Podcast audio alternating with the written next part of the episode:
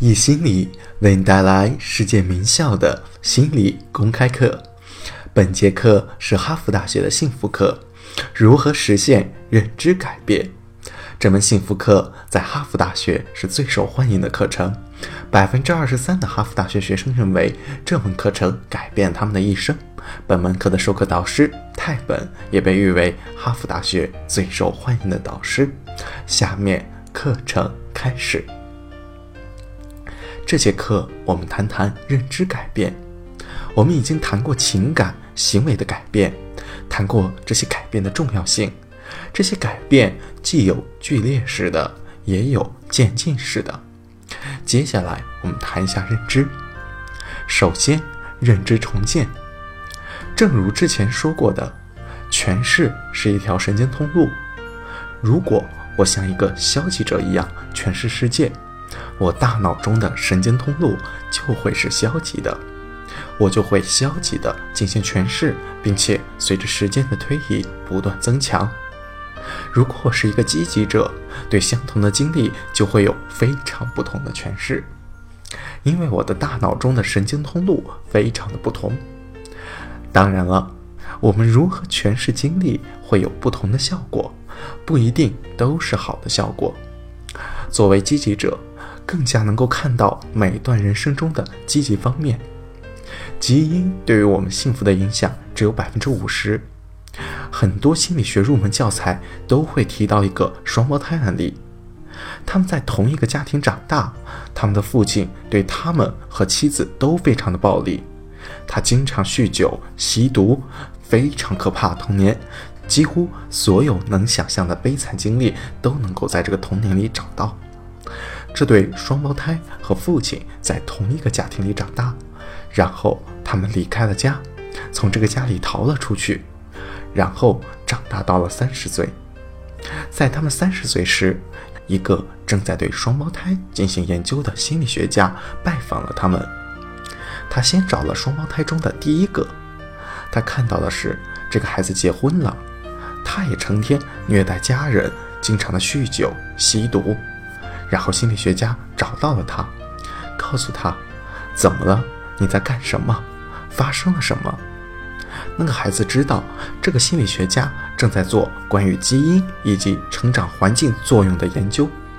他说：“你知道我父亲，你知道我经历了怎样的童年，你还想让我变成什么样子呢？”那个知道成长环境作用的心理学家耸了耸肩。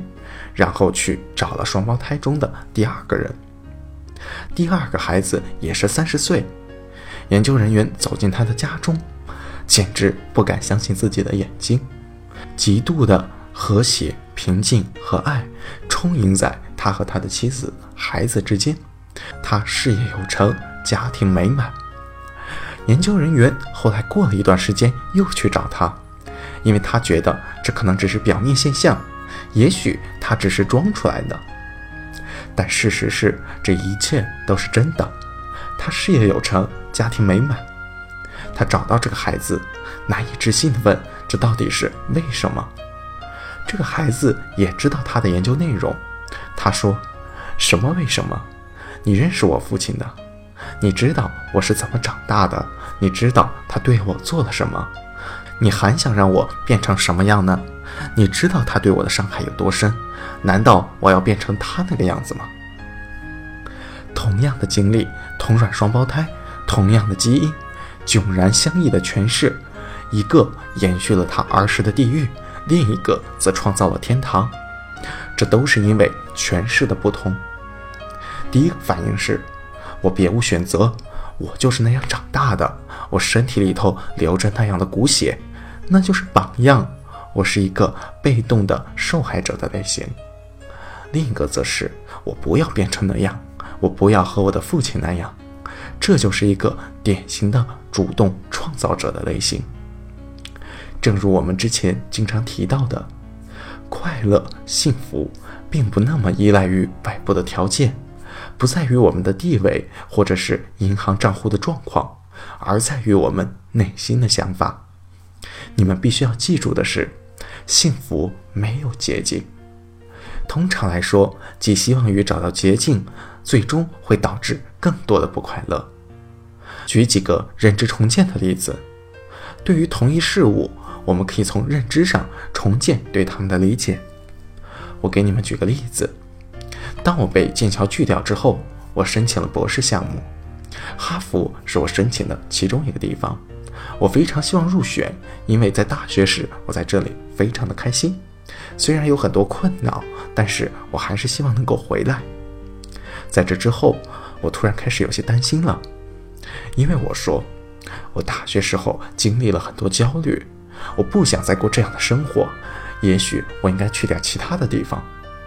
然后我又对自己说，哈佛不是对我冷静心态的威胁，相反，我要把它看作一次挑战。这挑战变得很明确。我在日记中明确地将这个写了下来。我博士的六年里，目标就是要保持冷静，因为我对自己说，如果我能够在哈佛保持冷静，我就能够在任何地方保持冷静。然后我朝着这个目标努力，我非常的努力，这确实成了我的挑战，而正是这个挑战改变了我，让我在研究生经历中收获良多。即使遇到了困难，这其中有各种各样的失败、焦虑。总体来说，这是一段非常好的经历。我最近也做了这样的事。有时我刚下课就会去别的地方。三周前我去了佛罗里达，在那里有一次非常重要的谈话，是和一个非常想要合作的公司。那是我的第一次会谈，是我梦寐以求的公司。在谈话之前，我非常的焦虑。然后我对他进行了认知重建。我说：“好吧，这确实很让人焦虑。我要准许自己为人，我要把它当做一次挑战。我有这么好的机会，能够和这么棒的公司、这么棒的人去对话，我一定要好好的珍惜，把它从威胁转化为挑战，转化为机会。这对我起到了极大的影响。想想你们自己。”有没有过这样的情况？可能是你们在参加比赛之前，或者是你想约某人出去约会的时候，又或者是在公众前演讲的时候。这里有个斯坦福的研究，他们邀请了大学生说出他们最慷慨、最善心的朋友，以及他们最好胜、最凶狠的朋友，然后告知他们是谁。研究人员联系这些人作为实验的一部分。他们想知道，在一个可以选择合作，也可以选择竞争的游戏中，他们的行为是怎么样的。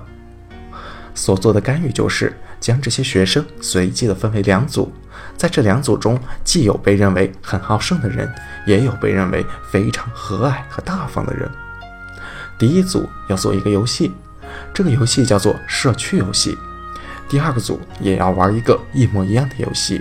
游戏中你可以任意的合作或者竞争，只是第二组游戏的名字不同，是被叫做充满竞争意味的华尔街游戏。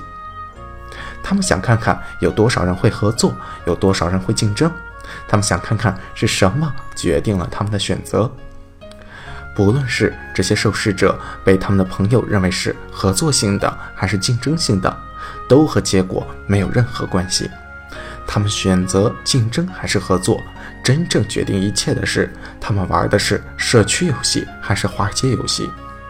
如果他们玩的是社区游戏，他们会更倾向于合作；如果玩的是华尔街游戏，不论他们是慷慨善良还是凶狠好胜，他们都会表现的凶狠并具有竞争性。换句话说，如何来表述一种情况，社区或者华尔街会起到很大的作用。这就好像是威胁和机会。也许正是如此，我们如何表述决定了所有的区别。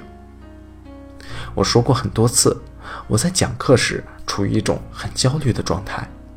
我刚开始教书时，我非常希望能够得到学生的认可。我整天都在想，如何能够使学生觉得我是一个好老师呢？我希望他们喜欢我，这对每个人来说都非常的重要。我们都希望。被喜欢，但后来我转化了关注点，我把关注点转化到希望学生了解我上。我希望他们了解我对于世界的理解，我在这个世界上最感兴趣、最有激情的事物。这种认知确实改变了我很多，不再是得到认可，也就是变得完美，而是作为一个人被了解，准许自己为人。这实际上大大的促进了我的教学。我更加喜欢教课了，我们之间的关系也不再有那么大的压力。不管是什么关系，只要我们抱着希望被了解、重在表达而非使人记住，我们都会如释重负。而更好的就是，我们将会得到一段更健康的关系。下节课我们将讨论如何实现顿悟。本节课程到此结束，谢谢你，祝你幸福快乐。